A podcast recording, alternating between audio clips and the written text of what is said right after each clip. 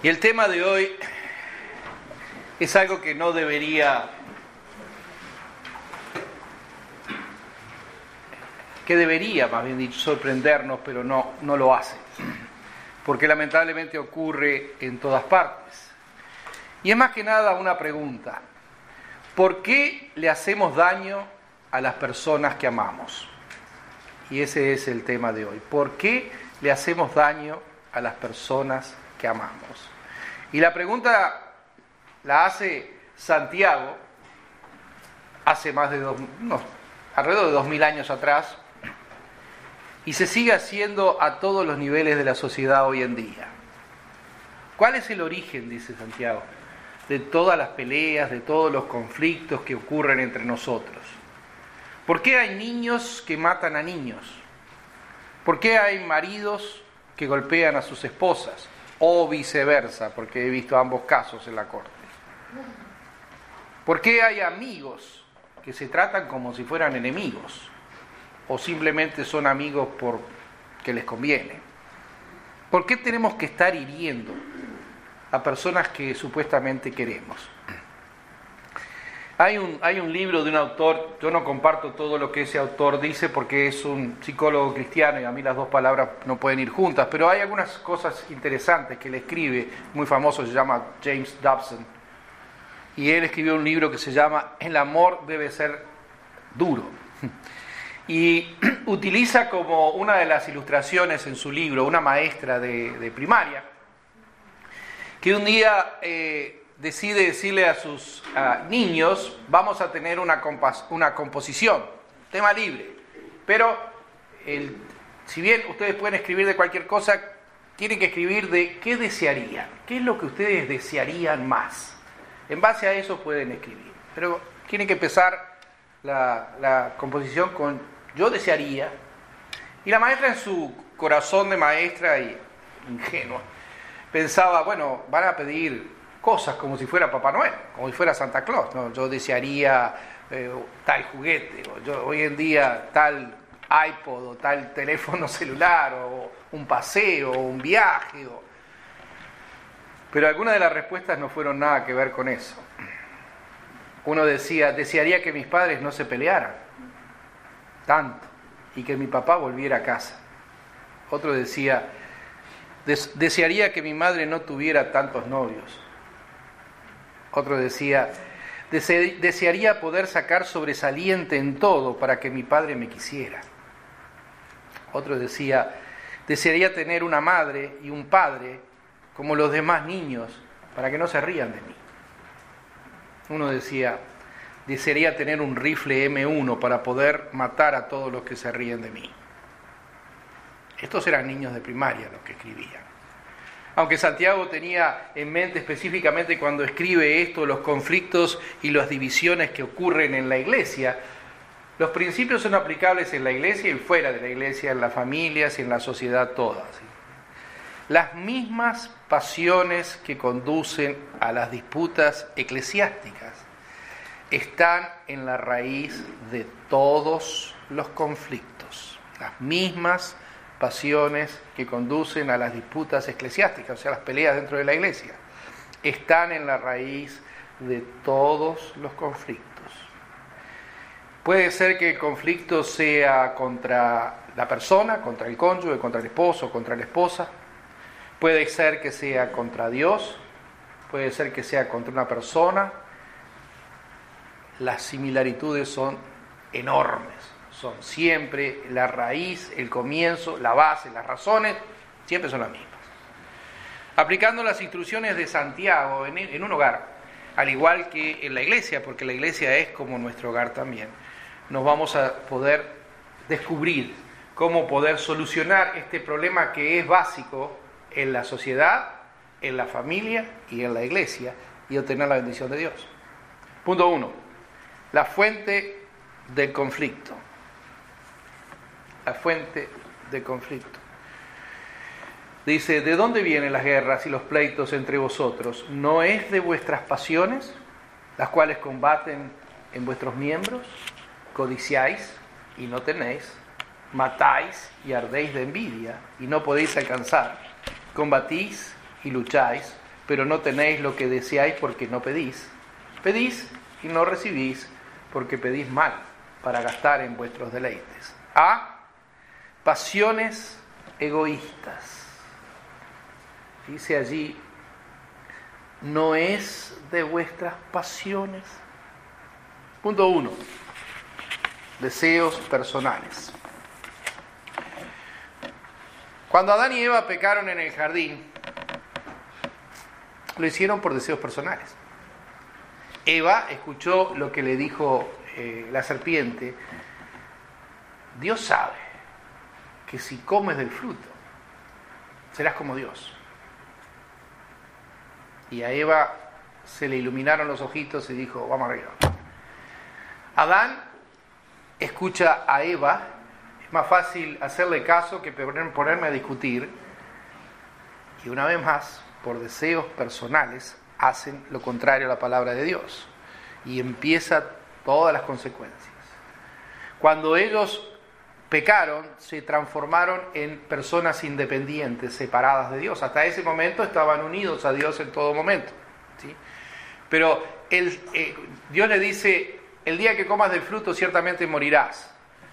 La muerte que está hablando de Dios no está hablando de la muerte futura física, sino la muerte espiritual. En el momento en que pecaron, murieron espiritualmente. Su espíritu pasó a estar muerto y como estaba muerto, ya no podía tener relación con Dios. Nosotros nacemos en pecado, somos pecadores, somos engendrados en pecado y nuestro espíritu nace muerto. Cuando conocemos a Jesucristo como nuestro Salvador personal, nacemos a una nueva vida. Pero la vieja persona sigue estando allí y somos por naturaleza independientes. No queremos que nadie se meta en mis asuntos, ni siquiera Dios. Yo no quiero, nadie me tiene que decir qué es lo que tengo que hacer, nadie me tiene que decir qué es lo que no tengo que hacer. Somos por naturaleza egoístas, pensamos en nosotros mismos y lo hacemos no solo con los desconocidos, lo hacemos con las personas que amamos. La mayor parte de los problemas matrimoniales es porque cada miembro de la pareja piensa en sí mismo y no piensa en el otro. ¿sí? Pero resulta que leíamos al principio que el amor todo lo soporta, todo lo sufre, no piensa en sí mismo, piensa en el bienestar del otro. Si Jesucristo fuera como nosotros, acá no habría nadie salvo, porque Él no tenía ninguna razón, ningún motivo, ninguna necesidad de venir a esta tierra a morir por nosotros, simplemente lo hizo por amor, nada más que por amor, es la única explicación. Cuando nosotros nos dejamos por llevar por nuestras pasiones, como nuestros deseos, el deseo de ser alguien, yo quiero ser alguien, yo quiero dejar una marca en la sociedad, yo quiero que me recuerden, yo, quiero ser distinto. El deseo de tener seguridad, yo quiero estar seguro yo, bueno, los demás, yo quiero estar bien yo. El deseo de ser amado, mucha gente quiere que le amen, pero son incapaces de amar. Quieren todo para sí mismos, pero resulta que si yo no doy, no, no, no funciona, es un camino de ida y vuelta. El deseo de hacer algo que valga la pena, que sea de notorio, como dije antes, el, deseo de eh, encontrar contentamiento, de poder eh, sentirme satisfecho. Y resulta que todas estas cosas solamente pueden ser provistas por Dios. Solamente. Yo no puedo, como, como citábamos anteriormente, yo no puedo amar si antes no conozco a Dios.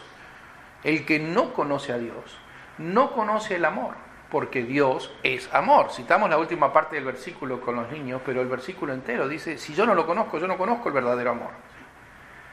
El verdadero amor está dispuesto a negarlo todo. De tal manera amó Dios al mundo que dio. No pidió, no sacó, no exigió, sino dio. Y dio, Dios dio en forma incondicional, porque Dios dio la salvación incondicionalmente de que yo la acepte o no la acepte. La persona puede ser salva o no puede ser salva, eso es decisión de cada uno, pero de todas maneras aún Dios la dio y la puso a disposición de todos nosotros. Entramos en una lucha en nuestra vida entre lo que yo quiero y lo que yo tengo, entre lo que quieren mis deseos y lo que realmente puedo satisfacer. Punto 2. Deseos insatisfechos. Deseos insatisfechos.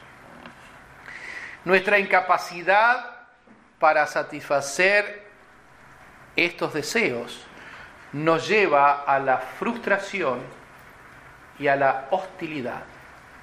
Nuestra incapacidad para satisfacer estos deseos nos lleva a la frustración y a la hostilidad. Como yo no puedo lograr lo que yo quería, me siento frustrado. Y eso ¿saben dónde se ve mucho? En los matrimonios. ¿Eh?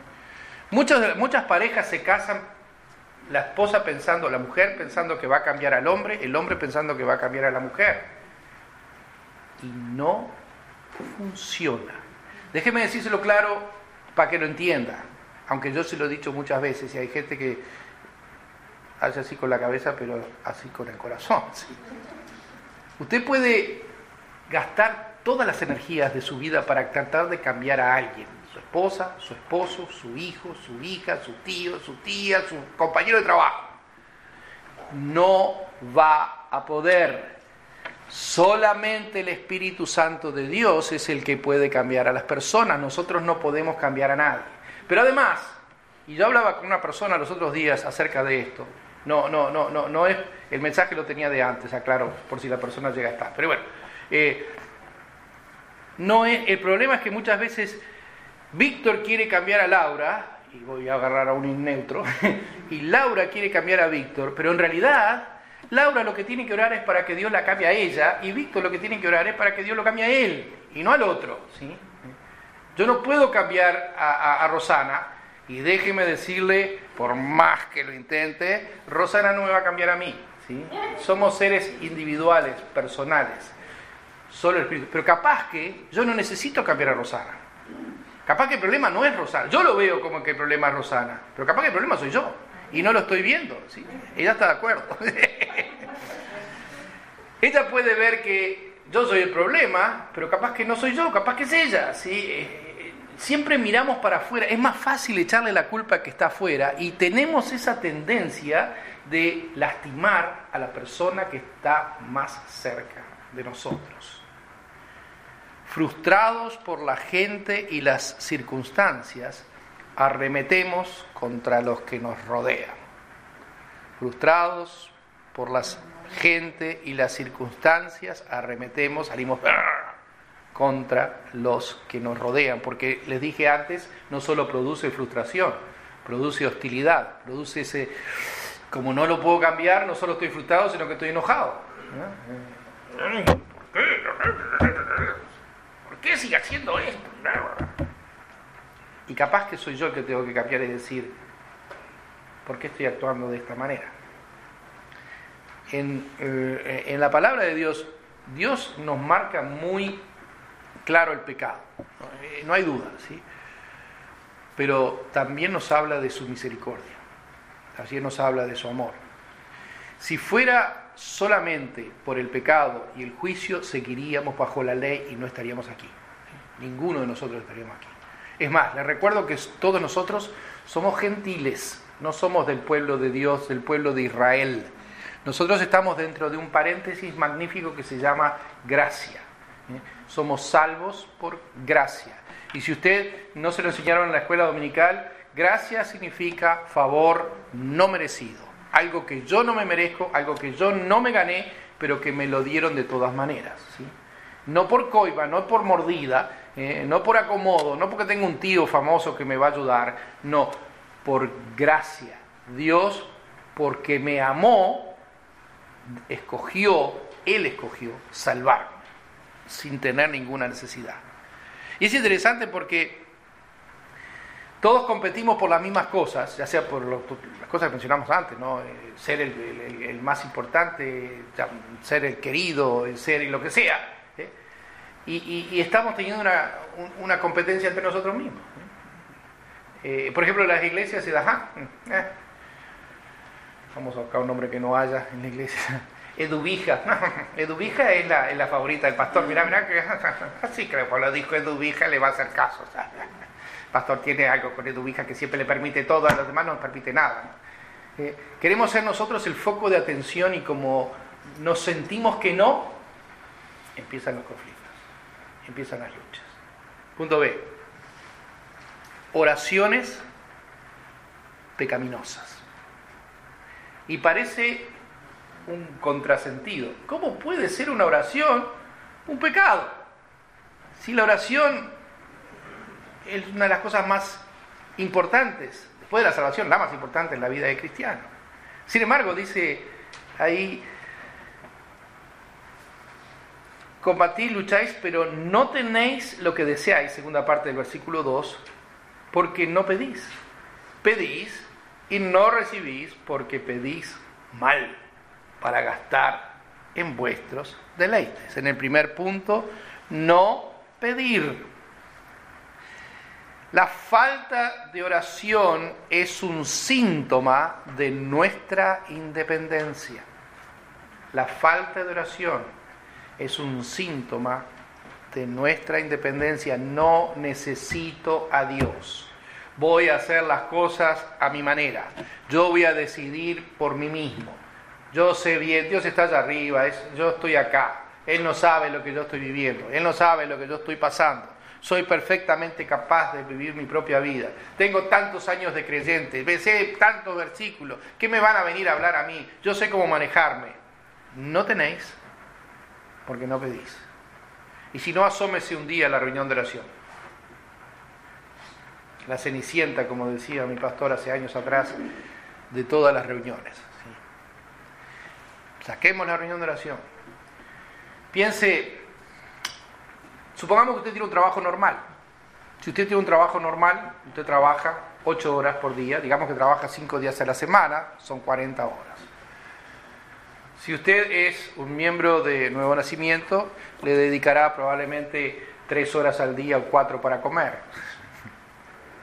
Le dedicará 8 para dormir. Como son todos muy aseados, este, dedicarán dos o tres horas para, las damas cuatro o cinco horas para arreglarse el cabello y ponerse más bonitas de lo que son. ¿Cuánto le dedica a orar por día? No me diga, pero dígase usted mismo. ¿Cuánto le dedica por día a orar a Dios? Y no estoy hablando de orar por los alimentos. ¿Cuánto? ¿Cuántas veces en, el día, en la semana cuando usted se levanta de mañana, y todos nos levantamos cansados en esta época, algunos se levantan, mira para afuera y como dijo mi, nieto, ¿por qué tengo que ir a la escuela si es de noche? Todavía está oscuro y, hay nieve y hay que desenterrar el auto y sacar el hielo y con todas esas cosas lindas que pasan en esta época del año. ¿Cuántas veces usted se acuerda antes de salir de orar al Señor y decir, Señor, al comienzo del día, como si fueran buenos días. Aquí estoy. Guárdame en el día. Cuídame, Señor. Protégeme. Acompáñame. ¿Cuántas, ¿Cuántos de nosotros cuando estamos enfrentando un problema en el trabajo, en el tránsito, ese compañero de trabajo que es insoportable, ese que, que, eh, es flojo y que tengo que hacer yo mi trabajo y el de él, eh, o los que tienen empresas privadas como Fidel, eh, ahí viene la supervisión a, revisar mi trabajo y a criticarme lo que hice. ¿Cuántos antes de reaccionar buscamos al Señor? ¿Cuántos cuando llegamos a casa cansados de noche, nos pegamos un baño, nos vamos a la cama, aunque sea le decimos al Señor, Señor, buenas noches, me voy a dormir, gracias por haberme guardado. Me temo que probablemente ninguno de nosotros nos olvidamos del Señor y solo nos acordamos. En estos días que con Rosana estamos en plena tarea con la casa y esto que no se acaba nunca, le puedo garantizar que uno de los frascos que está más a la mano y lo vemos clarito es el, el del Tylenol, ¿sí? porque al final del día nos tenemos que tomar unas 25 pastillas cada uno para más o menos porque estamos descubriendo que tenemos huesos y músculos que no sabían que estaban ahí, pero que ahora están y duelen. Y a veces Dios se transforma en eso, en el Tylenol, en la aspirina, en cuando me duele, me acuerdo de Él. Y después me olvido. Cuando dice Santiago afirmando, no tenéis porque no pedís, me está, haciendo, me está recordando de algo muy importante. No oro lo suficiente. No, ninguno de nosotros ora lo suficiente. Tenemos a Dios ahí en, un costadito. ¿Por qué? no es simplemente porque estemos cansados, no es simplemente porque llegué agotado al trabajo, no es simplemente porque eh, justo hoy van a pasar una cosa que quería ver en la tele. No, es porque no vemos la necesidad. Somos por naturaleza, desde Adán y Eva, independientes y pensamos que podemos vivir independientes de Dios. Mientras busquemos la satisfacción en la vida de, eh, de cualquier fuente que no sea Dios, el conflicto nunca va a cesar. Mientras busquemos la satisfacción en la vida de cualquier fuente que no sea Dios, el conflicto nunca va a cesar. Nunca vamos a estar contentos ni con lo que tenemos, ni con lo que somos, ni siempre va a sentirnos frustrados. Siempre vamos a sentir que está todo en contra nuestra. Siempre vamos a tener problemas. En el segundo punto, en el segundo circulito, pedir mal. No solo no oramos, sino que oramos mal, dice Santiago. Yo no oro, Señor, cambia Julio. No, Señor, cambia a Rosana. Yo no oro, Señor, muéstrame si estoy equivocado. No, Señor, muéstrale a Rosana, obviamente que está equivocada. Muéstrale, por favor, para que cambie su corazón. Yo no oro, Señor, hazme más espiritual a mí. No, hazme más espiritual a Rosana. Yo no oro, Señor, pone en mi corazón ofrendar. No, Señor, pone en el corazón de Rosana que ofrende por los dos. Siempre, siempre, siempre tiramos la pelota para el otro lado de la cancha, pero no enfrentamos lo nuestro pedimos con el motivo equivocado. En, lugar de que nuestra oración debe ser, Señor, ¿cuál es tu plan? ¿Qué es lo que tú quieres que haga? Déjeme advertirle, no siempre lo que Dios quiere que haga le va a gustar. Es más, muchas veces no le va a gustar. Pero sabe una cosa, no hay nada mejor en cualquier cosa que tengamos en nuestra vida que tener el sello de aprobación de Dios. Porque sea difícil, sea complicado, sea lo que sea, va a ser al final de bendición. Siempre, siempre. En cambio, cuando yo oro egoístamente pensando en mí mismo, al final va a haber un conflicto. Siempre. Porque de repente yo estoy orando pensando en mí y Rosana está orando pensando en ella. Y como dice Santiago, cuando era niño, uno lo puede comprender. Pero ya no somos niños. No debemos ser más niños espirituales, tenemos que madurar, tenemos que crecer, tenemos que... Si yo le digo esta frase y no me conteste en voz alta y sea honesto consigo mismo, ¿cómo terminaría esta frase? No piense en el versículo, sea honesto. Para mí, el vivir es... Y yo sé que la tendencia es decir Cristo, todos conocemos el versículo, pero honesto, en su corazón. Para mí, el vivir es es mi trabajo. Para mí el vivir es el deporte. Para mí el vivir es una posesión. Tener, quiero tener. Para mí el vivir es hacer un dólar más. En el billete de dólar, si usted lo abre, dice, confiamos en Dios.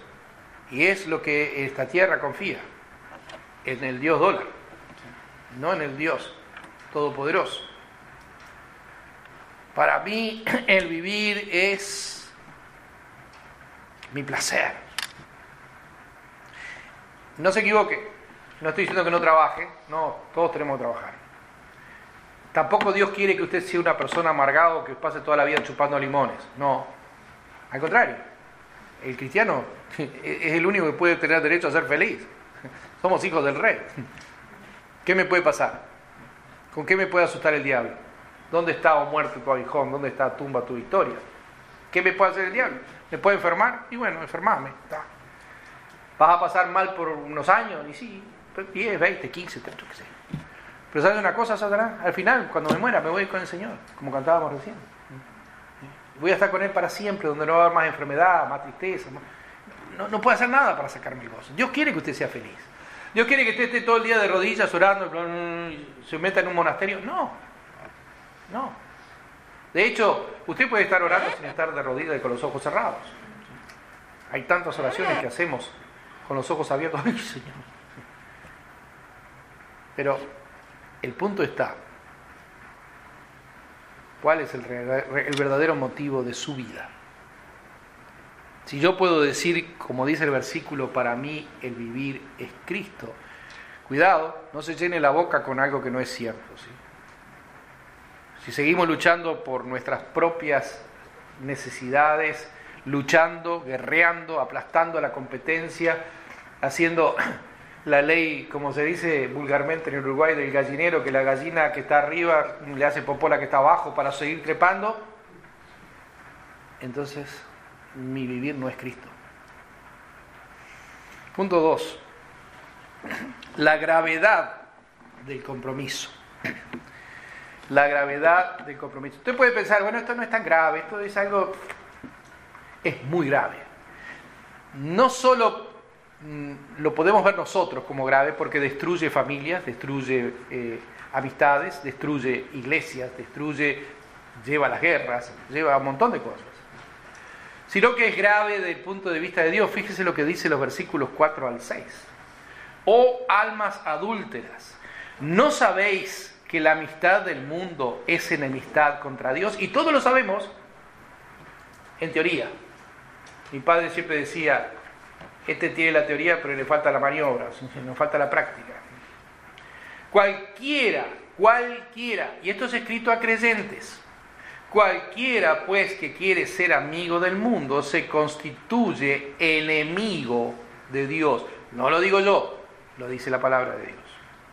¿O pensáis que la escritura dice en vano, el espíritu que Él ha hecho morar en nosotros nos anhela celosamente, quiere estar en contacto, tiene ese deseo de estar en contacto todo el tiempo con nosotros y tiene celos. Si nosotros compartimos en casa, eh, mi, hijo ahora tiene un segundo perro, ¿eh? tenía uno y ahora tiene un chiquito que es una mezcla de husky con pomeranian, entonces viene a ser como un husky de servicio secreto, chiquito Y anda por toda la casa. Pero resulta que hay tres perros, Junior, Stout y Short. Y si bien se llevan bien entre los tres, eh, si uno le hace una caricia a uno, los otros dos enseguida se ponen a ladrar, como muchos seres humanos. ¿sí? ¿Sí? Si yo le doy una galletita a uno, los otros están mirando, ¿por qué a, ¿por qué a él y a mí no? Yo soy menos, ah, quería más a este que al otro. Eh, el chuno literalmente este, grita, ya no ladra, grita, ¡Oh! del fondo comiendo decir, sigo estando acá. Y los seres humanos actuamos exactamente igual, exactamente igual. Sigue diciendo, pero Él da mayor gracia, por esto dice, Dios resiste a los soberbios y da gracia a los humildes. Punto A, se asemeja al adulterio. Dice, y es duro, oh almas adúlteras en el primer puntito, es la infidelidad del adulterio. Es la infidelidad del adulterio. ¿Qué es el adulterio? El adulterio es, buscar satisfacer mis deseos personales fuera del matrimonio en el cual estoy. Eso es adulterio. Puede ser físico, puede ser mental. La palabra de Dios dice que si una persona, dice hombre, pero también ocurre con la mujer, mira a la otra persona deseándola, en su corazón ya pecó contra Dios. ¿Por qué? Porque me dijo anteriormente, el espíritu es celoso, no quiere que yo ande con otro, no quiere que yo me mezcle con otro, no quiere que yo me mezcle en el mundo, no quiere que yo comparta mi amor con otro, soy de Dios. Estoy crucificado juntamente con Cristo. Y ya no vivo yo. No, ya, yo ya no estoy vivo. Lo que vivo en mí mismo, lo vivo a través del amor de aquel que murió por mí. Estoy juntamente crucificado con Cristo.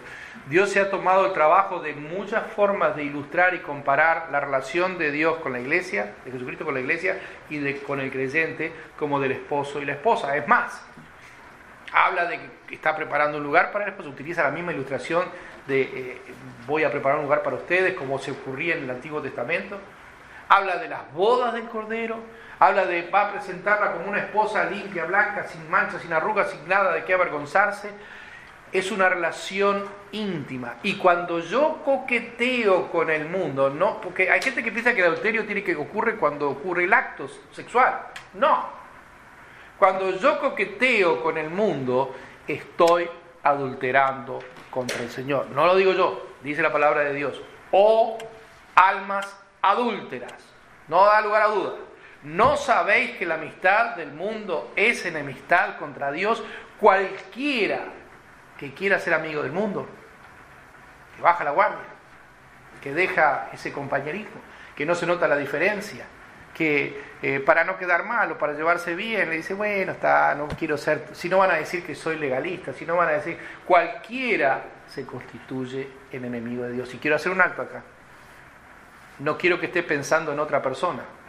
Ah, sí, ya. El poncho es así, sí, ya. Anda con sus amigotes. No, no, no, no. Recuerde, esto para usted no, es para mí, no es para el otro. Yo no estoy predicando al que está al lado suyo, estoy predicándole a usted. Así que no esté pensando en otra persona, esté pensando en usted mismo. El adulterio espiritual ocurre cuando los cristianos buscan fuera de su relación con Dios para satisfacer sus necesidades buscan fuera de su relación con Dios para satisfacer sus necesidades. Solo Cristo satisface. Yo no necesito ir al mundo para satisfacer mis necesidades. Dios me provee, igual que como proveyó al pueblo de Israel durante 40 años en el desierto de todas sus necesidades. A lo largo de la historia, el mundo ha creado un montón de prácticas y de filosofías que buscan separarnos cada vez más de Dios, cada vez más, cada vez más el mundo busca separarnos de Dios. El mundo tenemos que entender que está en contra de Dios. Abrazar al mundo es como invitar a un rival odiado al lecho matrimonial. Abrazar al mundo es como invitar a un rival odiado al lecho matrimonial. El esposo tiene un, un enemigo mortal, y voy a ser fuerte con usted, y la esposa se acuesta con él. Eso es lo que hacemos cuando permitimos que el mundo entre a nuestra casa. Y no tiene por qué ser en un matrimonio, puede ser en la iglesia. ¿Por qué hay algunas personas que empiezan a venir a la iglesia y con el tiempo dejan de venir? Porque yo hablaba los otros días con una persona y le decía hace años atrás, y los que tienen más años en nuevo nacimiento lo recordarán, llevábamos una cuenta de aquellos que habían venido, nos, habían visitado, habían estado un tiempo y después se habían ido. Cuando llegamos a 200 dije, no vamos a contar más, porque es muy deprimente. ¿sí? ¿Cuál, es, ¿Cuál es el problema? Y lo que pasa es que empiezan a coquetear con el mundo, con sus amistades en el mundo. Resulta que la iglesia no es divertida. O sea, Pastor, ¿por qué está predicando de esto? Este es el día del amor, tenía que predicar. Todo lindo, florcita, si hubiera puesto una, corbata rosada. Mm, quedaba medio raro, pero bueno, en fin. Van a decir, el pastor es rarito. El hecho es, el dulce es rico, pero mucho dulce caria los dientes. Lamentablemente mucho dulce está cariando la vida de muchos cristianos no, ya, ya ni siquiera se han metido tan de cabeza que ya no saben diferenciar entre qué es el mundo y qué no es el mundo. Y nosotros estamos en el mundo, pero no somos el mundo. El día que usted pierde su identidad como cristiano, perdió todo. Ya está. El, el, diablo logró lo que quería, que usted fuera inútil como creyente. Es una persona salva si tiene a Cristo, eso nadie se lo va a quitar, pero es inútil como creyente. Y yo me pregunto, me lo pregunto por mí mismo, ¿eh? no, no, no, no, mire que yo no estoy predicando al coro, pero estoy predicando a mí mismo. Yo me pregunto a mí mismo, y usted dirá, ah, pastor, usted hizo muchas cosas, no, no, no. El día que yo esté delante del Señor y que esté cara a cara y vea sus heridas, dice el corito, tendré manos vacías para ti cuando vengas, oh Cristo, tú por mí. ¿Qué excusa vamos a dar? Bueno, lo que pasa es que eh, eran amigos que yo tenía de antes, ¿qué iba a ser? Los muchachos, como decía mi suegro. Resulta que cuando mi suegro se enfermó, los muchachos desaparecieron. Bueno, lo que pasa es que la familia, la familia tira uno. Su familia es la, es la del Señor. Esta es nuestra familia. Yo amo a mis hijos y todo lo demás, pero ellos saben el límite. Ellos hacen cosas no, no, no voy a decir que viven en pecado, ¿no? pero ellos hacen cosas con las cuales yo no, estoy de acuerdo, no las hacen conmigo, ni las hacen, ni siquiera las hacen delante mío, son muy respetuosos en ese aspecto. Yo soy del Señor. Y ellos saben. Domingo no se les ocurre preguntarme, vamos a... No, ellos ya saben. Y no porque sea pastor. No, no nací pastor. Miren que no nací pastor, ¿eh? no, no lo crean. Hubo muchos años que no fui pastor. Es más, desde que yo me convertí hasta que fui pastor pasaron como 10 años más o menos, ¿no? Una cosa así. Y hubo momentos en nuestra vida con Rosana que no teníamos un quinto. Mi, hermana siempre desearía decir que en el Uruguay este, los pollos los venden en una tienda que este, este, se llama navícola, no sé en su país. Y generalmente le sacan las plumas y mi hermana siempre decía que yo era como un pollo avícola porque andaba siempre limpio y pelado, nunca tenía un peso, nunca tenía un quinto. Y había veces que a la escuela dominicana nos íbamos con Rosana en bicicleta y quedaba lejos. Además llegábamos. hoy en día no lo intentaríamos ninguno de los dos, pero bueno, es otra. Porque, ¿cómo no voy a ir? ¿Cómo no voy a estar con el Señor? Él dejó todo por mí y yo no soy capaz de nada por Él. Cuando anhelamos, cuando anhelamos la aceptación del mundo, rechazamos a Dios y nos ponemos en contra de Él como si fuéramos sus enemigos. Cuando anhelamos, y eso en, en, inglés se llama peer pressure, la presión de los que nos rodean, quiero que está quedar bien, no quiero que me señalen, no quiero que me digan ahí vienen los aleluya, como le decían en México al papá de, de Chris. No quiero que me, me segreguen, que, me, de alguna forma me aparte. Cuando anhelamos la aceptación del mundo, y cuando digo al mundo incluyo trabajo, estudio, familia, amigos. Cuando anhelamos la situación del mundo, rechazamos a Dios y nos ponemos en contra de Él como si fuéramos sus enemigos, literalmente. Eso es literal. Dice la palabra de Dios, el que se quiere ser amigo del mundo se constituye en enemigo de Dios. Resulta que me voy para el otro bando, crucé de bando. En el, en el último puntito es insensibilidad. Insensibilidad.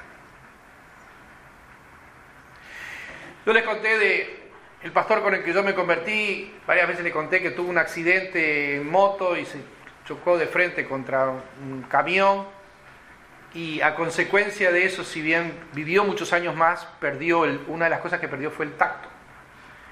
Y cuando eh, eh, todo el sentido, todo el cuerpo. Entonces cuando alguien le, servía comida, una sopa, lo que sea, tenía que avisar, pastor, cuidado, tiene que estar caliente, porque él no se da cuenta. Igual si lo tomaba, se quemaba todo por dentro y no se da cuenta. Dice el versículo 5, o pensáis que la escritura dice en vano, dice por gusto, lo escribe por escribir. El espíritu que él ha hecho mora en vosotros, nos anhela celosamente. Usted te está diciendo Santiago, ¿usted piensa que Dios puso eso por gusto? De que el espíritu de Dios que está en nosotros quiere estar en comunión con nosotros. Piensa que es por casualidad. Somos insensibles al amor de Dios. No nos importa. Es como eh, eh, eh, lo vemos en el mundo. El, padre, y he visto madres, que van a emborracharse de noche y dejan a los hijos. Yo les he contado el caso más, más, serio, el juicio más serio que yo tuve de asesinato. Fue este, una mujer que había dado a luz. El bebé tenía menos de un mes. Y a las 12 de la noche se fue a un bar a tomar y a drogarse y dejó el, bebé que lo cuidara el esposo. Ah, después ocurrieron cosas que la terminaron asesinando. ¿no? Pero ¿qué tenía que hacer una madre a las 12 de la noche dejar a su hijo para ir a emborracharse? No, no tiene sentido. Es más, en nuestra mente, espero que nuestra mente como creyente ni siquiera podamos llegar a, a entenderlo, ni como ser humano. Pero resulta que e, e, es insensibilidad, es desinterés por el esposo, por el hijo, y tenía otros hijos. Dice, lo mismo tiene, cuando yo abandono a, al, Señor. Cuando yo me voy al mundo estoy abandonando al Señor, porque Él no puede estar en el mismo lugar. No, no, no soy consciente de que el Espíritu Santo está sufriendo porque quiere estar conmigo y yo estoy perdiendo tiempo por otro lado. Punto B. Revela arrogancia. Revela arrogancia. Dice el 6, pero Él da mayor gracia, por esto dice Dios resiste a los soberbios y da gracia a los humildes. En el primer puntito, el significado de la gracia. El significado de la gracia. Y yo ya se los dije antes. Gracia es un favor no merecido. Nosotros somos salvos por gracia, no por obras, para que nadie se gloríe. No hay nada que usted pueda hacer para alcanzar la salvación, no hay nada que usted necesite hacer para alcanzar la salvación. Dios lo hizo todo por nosotros. Cuando yo acepto a Cristo como mi Salvador personal, reconozco que soy un pecador, soy salvo. Terminó la historia. Pero resulta que Santiago habla de que Dios da más gracia. No tiene nada que ver con la salvación.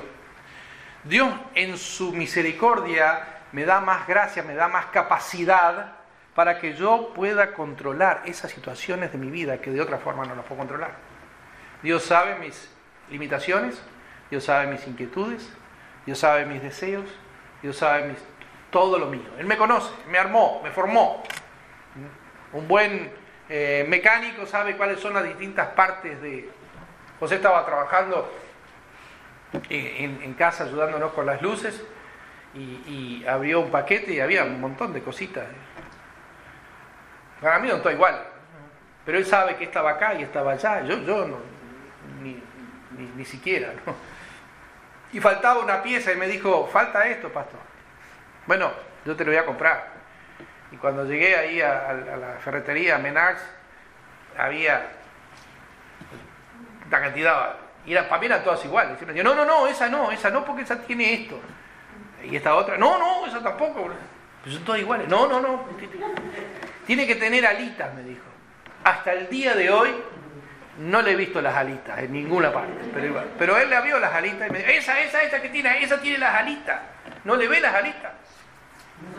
No, pero si vos la ves y decís que es esta, vamos arriba, ¿sí? ¿Por qué? Porque es lo que él hace, él, sabe. Un, buen repostero sabe lo que le pone eh, en su receta. Mi, madre, antes de, que, en los últimos años no por su propia enfermedad, pero cuando era más joven eh, hacía, cocinaba muy rico y era muy... Eh, nunca tenía pereza para cocinar. Llegaba una persona a casa Rosana, que era la malcriada de la familia, como ella era más de que le, hacían comidas diferentes. ¿Qué querés comer, Rosanita? Yo, yo te lo hago. Y ahí iba rapidito y lo hacía. Pero no le pidieron una, receta. ¿Cómo, hiciste, mamá, para hacer esto? Y yo qué sé. Pero, pero ¿cuánto pusiste de harina? Y puse más o menos. ¿Y cuánta sal le pusiste? Y ahí agarré. Jamás en la vida le dieron una receta porque no, no, no era.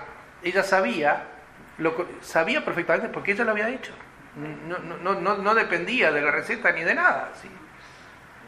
No lo hagan ustedes, por favor. Sobre todo si van a cocinar para el pastor. Pero bueno,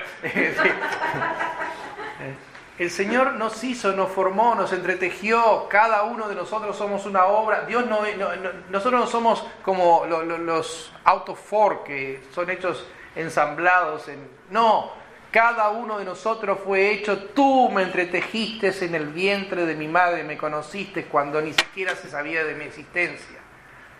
Dios tenía un plan, un propósito especial para mí y Él sabe cuáles son mis necesidades y Él me da toda la gracia que yo le pida para poder lograrlo. Punto, en el segundo punto, el segundo puntito negro, los medios de la gracia. Los medios de la gracia. Y es muy sencillo obtenerlo. Y al mismo tiempo es muy difícil. Porque dice, Dios resiste a los soberbios y da gracia a los humildes. Es muy sencillo, yo lo único que tengo que hacer es venir ante Dios y pedirle que me dé más gracia, pero es muy difícil porque tengo que venir y decir, yo soy inútil, yo soy incapaz, yo no puedo hacerlo, te necesito a mí. Y nos encanta citar el versículo, todo lo puedo en Cristo que me fortalece, pero mentira. Lo citamos porque suena lindo. Y nos olvidamos del otro versículo que siempre les he dicho en la contraparte, sin mí, nada. No espiritual, no, nada podéis hacer. ¿Usted quiere cambiar? ¿Usted quiere que le vaya bien? ¿Usted quiere tener éxito? ¿Usted quiere superar la crisis? ¿Usted quiere que Dios controle su mal humor? ¿Usted quiere que Dios lo, guarde en la calle? ¿Usted quiere que Dios lo provea de sus necesidades? ¿Usted quiere que Dios, eh, los que algún soltero o soltera le dé eh, el esposo, la esposa ideal? Eh, bueno, primero que hacer es venir delante de ella y decir, Señor, acá estoy. Tú sabes mi necesidad. Yo no puedo. Yo no puedo. Las personas que tenemos una enfermedad seria, como es en mi caso, como hay otros, no, soy, no, es mi exclusividad, tenemos que llegar a la conclusión, y, les puedo garantizar, hace mucho que llegué a esa conclusión, yo no puedo hacer nada. Yo no puedo hacer absolutamente nada. Yo puedo vivir tres horas o 30 años. No está en mí. Es más, tampoco están los médicos. Tampoco está en la ciencia. Tampoco está en la sabiduría humana. Dios puede utilizar la ciencia, la sabiduría humana y los médicos, pero es, en definitiva, decisión de Dios. Y yo tengo que ponerme en las manos de Dios. En algo más material, para que no, no, no, no, no se vaya el tema tan grave. Se los contaba la semana pasada cuando daba testimonio. Cuando nosotros buscamos casa, al principio buscábamos y decíamos, y yo me sentía, como dice acá, frustrado y enojado, porque lo que veía eran cualquier porquería. Cualquier porquería que la vendían a precios increíbles. Al punto de que dije, ¿sabes qué? No busco más. No busco más. Y Rosana decía en su oración, Señor, ¿tú sabes cuál es la casa? Cuando tú nos muestres, vamos. Vamos, estamos en, en, idioma Nelly, hartos de andar dando vueltas. Cuando tú nos muestres, vamos. Hasta ese momento no vamos a ir. Y el Señor, pero, pero casi enseguida. Dice, ahora estás pronto. ahora, ahora te diste cuenta que no eras tú el que tenía que buscar, sino que era yo que tenía que dártela. Pero acá está. Es esta. Y va a suplir todos tus deseos y más. Y va a cumplir todas tus expectativas y más. Y vas a gastar menos dinero del que pensabas. Pero costó. Costó días de, de, de, de ojos. no voy a decir que nos peleamos entre nosotros, pero nos hasta que llegamos a la conclusión, ese Señor. Porque hay gente que piensa que Dios es para, ir al cielo y nada más. no, no nos damos cuenta que cada paso de mi vida tiene que estar dirigido por el Señor. Cada paso de mi vida. Usted va a tomar un trabajo, ore, busque la guía del Señor. Usted se va a casar, busque la guía del Señor. Usted va a comprar un carro, busque la guía del Señor. Usted va a empezar a estudiar algo, busque la guía. En todo tenemos que buscar la guía del Señor si no estamos obrando independientemente, como Adán y Eva, lo cual nos lleva al fracaso. Punto 3. No soy, les he dicho muchas veces, como aquel programa de México 2020 que te mostraba todas las, no, 2020 no, 60 minutos, mostraba las cosas espantosas que pasaban, pero no daba ninguna respuesta. No, la Biblia da respuesta. La Biblia da respuesta. Punto 3, los pasos para la corrección. Los pasos para la corrección. Punto A, sé sumiso. Sé sumiso. Y esta palabra que las mujeres odian, y más de un hombre también, someteos. No vivo yo, vive Cristo en mí. No es lo que yo quiero, es lo que Dios quiere. ¿Por qué? Porque mi corazón es perverso más que todas las cosas, ni yo lo puedo llegar a conocer, pero Dios sabe lo que es bueno para mí. Aunque tal vez el camino que Dios utilice no sea el que yo hubiera pensado y ni siquiera me guste. Someteos, someteos, sea sumiso. Cristo puede estar en nuestras vidas, pero no tener el control de la misma. Cristo puede estar en nuestras vidas, pero no tener el control de las mismas. Yo tengo a Cristo en mi corazón, pero no lo dejo que me dirija. Lo llevo en el asiento del pasajero. Yo, lo, he confesado en otras oportunidades, pero no es pecado porque eh, es con complicidad. A mí me gusta manejar, no en, vehículo y no que otro maneje. Entonces cuando nosotros hacemos viajes, aun si son largos, como cuando fuimos a Florida manejando, yo manejo. Rosana no maneja. Rosana va a sentar al lado mío, me ceba mate, eh, me habla porque tiene miedo que me duerma, lo que sea. Claro, ella se duerme cuando se despierta. Me Digo que es complicidad porque a ella no le gusta manejar, así que no hay problema, no, no, no, no hay drama en ese aspecto. ¿sí? Pero yo recuerdo las primeras veces que Rosana empezó a aprender a manejar y yo iba sentado al lado de ella y iba frenando donde no había freno. Es más, ya les ha contado ella misma que le di una clase de manejo y todos llegamos muy lejos porque eran con, cambios como son en nuestro país y yo sentía mi auto. Bajate, bajate, sigo yo. Anda a una escuela que te enseñe. Yo no quiero que me rompas el auto. En nuestra vida queremos ser nosotros los que van el volante. Cristo es el acompañante. Y callate la boca porque vengo escuchando la radio y estoy ocupado, no, me distraiga. No diga nada. No tenés que. No, callate. Rosana siempre tiene el camino más corto. Yo siempre tengo, agarro el camino supuestamente equivocado, porque ella tiene un camino más corto. ¿no?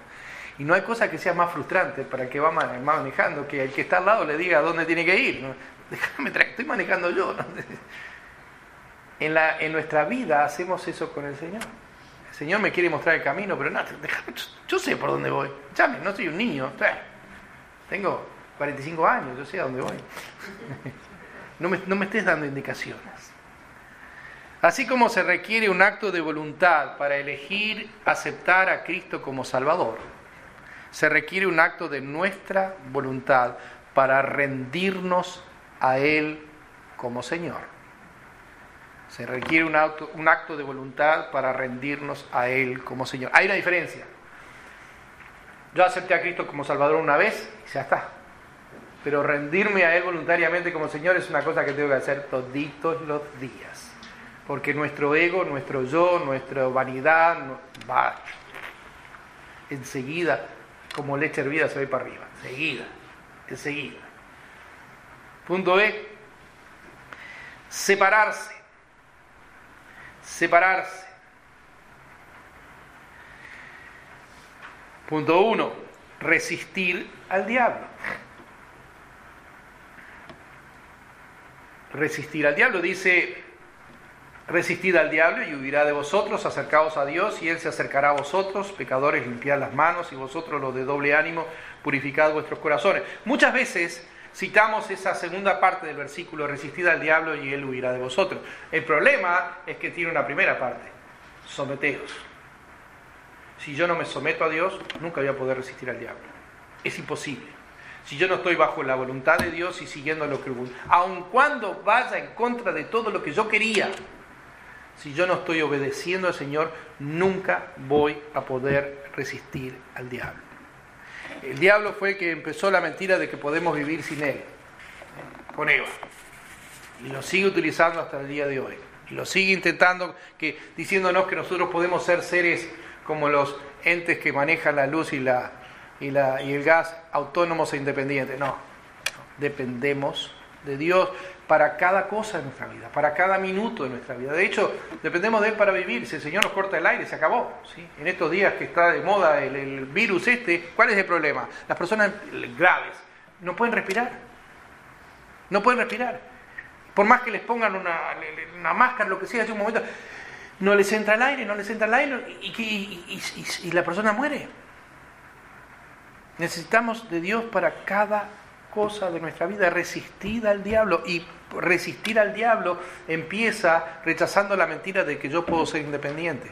Resistir al diablo, para poder vencerlo, empieza reconociendo que tengo que someterme a Dios. Punto 2. Recibir la gracia de Dios recibir la gracia de Dios. Dice, acercaos a Dios y Él se acercará a vosotros. Venga a Dios. Él es nuestro proveedor. Él es el que me provee de todas las cosas que necesito. No solo el que me provee de dinero, de trabajo, de salud. No, es el que trae bienestar a mi alma. el que trae paz. Cuando uno está en un momento de angustia, no hay nada como el Señor para calmar nuestra angustia. Cuando estamos en un momento de soledad, hay gente que está en un momento de soledad y busca amistad en el mundo para calmar la soledad. Hay gente que dice, yo no puedo vivir sin amigos, yo no puedo vivir sin salir. Bueno, ¿por qué no busca la amistad del Señor? ¿Por qué no sale con la iglesia? Pero no, el mundo es atractivo, nos, nos llama. La vieja vida nos llama. Miramos al pasado, las cosas que hacíamos en el pasado, y de pronto florecen en nuestra imaginación y nos olvidamos de que estábamos sin perdido, sin Cristo, sin paz, sin nada. El diablo es muy bueno para engañarnos en todo, en todo esto. Y la victoria empieza resistiendo a su mentira de que yo puedo vivir mi vida independiente de Dios. Punto 2. Recibid la gracia de Dios. Recibid la gracia de Dios. Allá, tres. Gracias. Rechazar las actitudes y oraciones pecaminosas. Rechazar las actitudes y oraciones pecaminosas. Fíjense, primero nos sometemos. Después eh, dice resistimos. Y después nos acercamos a Dios. ¿eh? Eh, lleva, lleva un orden. Primero me someto a Dios. Eso me permite resistir al diablo. Y entonces me puedo acercar a Dios. Va en una especie de cadena. Yo tengo que rechazar la mentira del diablo en primer lugar. En segundo lugar, tengo que acercarme a Él pidiéndole que me descubra qué es lo que tengo que hacer. Y entonces, solo entonces, es que voy a poder encontrar el resto y descansar en el Señor. Y tenemos muchas actitudes pecaminosas en nuestro corazón, porque todo egoísmo, y les vuelvo a recordar lo que leímos todos juntos, y por eso lo leímos en 1 Corintios 13, el amor todo y énfasis en todo y lo repite muchas veces, lo sufre. Todo lo soporta. No busca lo suyo. Es la negación total de mí como persona. No yo, Cristo en mí. Punto C. Sed sobrios. Y parece raro porque estábamos hablando del amor y dice en el versículo 9, afligíos y lamentad y llorad, vuestra risa se convierta en lloro y vuestro gozo en tristeza, humillaos delante del Señor y Él os exaltará. ¿Por qué, ¿Por qué tengo que llorar? ¿Por qué tengo que lamentar? No es que tenga que vivir amargado, ya se los dije, no es que tenga que vivir mi vida eh, siempre triste. No es como esas personas que había, había un pastor amigo, pobrecito, ya hasta el tiempo que está con el Señor, que era muy de la vieja guardia, muy legalista y este, habíamos, había ido a un partido de fútbol de mi equipo, por supuesto, era, era muy inteligente. Y eh, en ese partido mi equipo iba perdiendo 1 a 0. Y cuando faltaba, no sé, poco tiempo, ganando muchos años atrás, empataron el partido, mi equipo empató, y después hizo otro gol y ganaron. Y él me contaba emocionado, sí, ahí estábamos en la cancha. Y, este, y gritó, le digo, oh, ¿Cómo voy a gritar los goles? Tengo que actuar espiritualmente. Bueno, eh, eso es ser legalista. Yo le puedo garantizar que yo hubiera estado en la cancha, no solo, es más, más de una oportunidad estuve en la cancha. Eh, yo recuerdo una vez que fui a la iglesia y estaban todos preocupados, la congregación, porque yo estaba fónico, yo le dije, no se preocupe, no es enfermedad, son los goles, ¿sí? Eh, no tiene que ver una cosa con otra. Pero acá está hablando espiritualmente. Acá está diciendo, afligidos. ¿Por qué me tengo que afligir? ¿Por qué tengo que llorar? Porque no tomo las cosas de Dios en serio. No tomo a Dios en serio. Es una broma Dios para mí. Es, algo más. ¿sí? Pienso que puedo coquetear con el mundo y con Dios y no va a pasar absolutamente nada. Pienso que puedo salirme como aquella artista mexicana, que nunca me acuerdo quién es, que tenía un altar para el diablo y un altar para Dios. En el altar del diablo le pedía el dinero y a Dios le pedía salud. No, no funciona. No funciona. Yo un hogar dividido no puede nunca reinar, dice el Señor. Yo no puedo tener un corazón de divino. O soy del Señor o no soy del Señor. Pensemos en los primeros cristianos que estaban dispuestos a dar su vida por el Señor. Ah, yo también la daría. Mentira, ¿qué va a dar? Si no le damos una hora de tiempo, ¿qué le vamos a dar nuestra vida? No, no, no sea mentiroso, no se engañe a sí mismo. ¿Por qué son los conflictos y las guerras, los pleitos entre vosotros? Dice Santiago. ¿Por qué piden y no tienen? Porque le han dado lugar al diablo, le han dado lugar al mundo.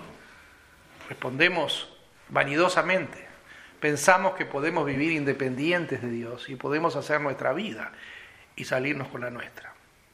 Cuando respondemos contrario, cuando realmente nos humillamos, cuando realmente reconocemos, Señor, la única salida, la única forma en que voy a poder lograr es con tu gracia. La única forma en que voy a tener victoria en mi vida es humillándome delante de ti y orando, no una oración hecha y repetida, sino de corazón. La única forma en que voy a poder amar a mi hermano, la única forma que voy a tener paz en mi hogar, la única forma que voy a poder tener paz en la iglesia, la única forma que voy a sentirme satisfecho en todos los pasos de mi vida, es en primer lugar viniendo a ti diciendo, Señor, primero perdóname, porque he sido un necio.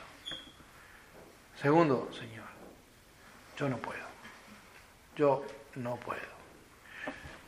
Yo no quiero luchar. Yo quiero que tú luches por mí. Yo quiero que tú me des la victoria. Decía Primera de Corintios 13 al final.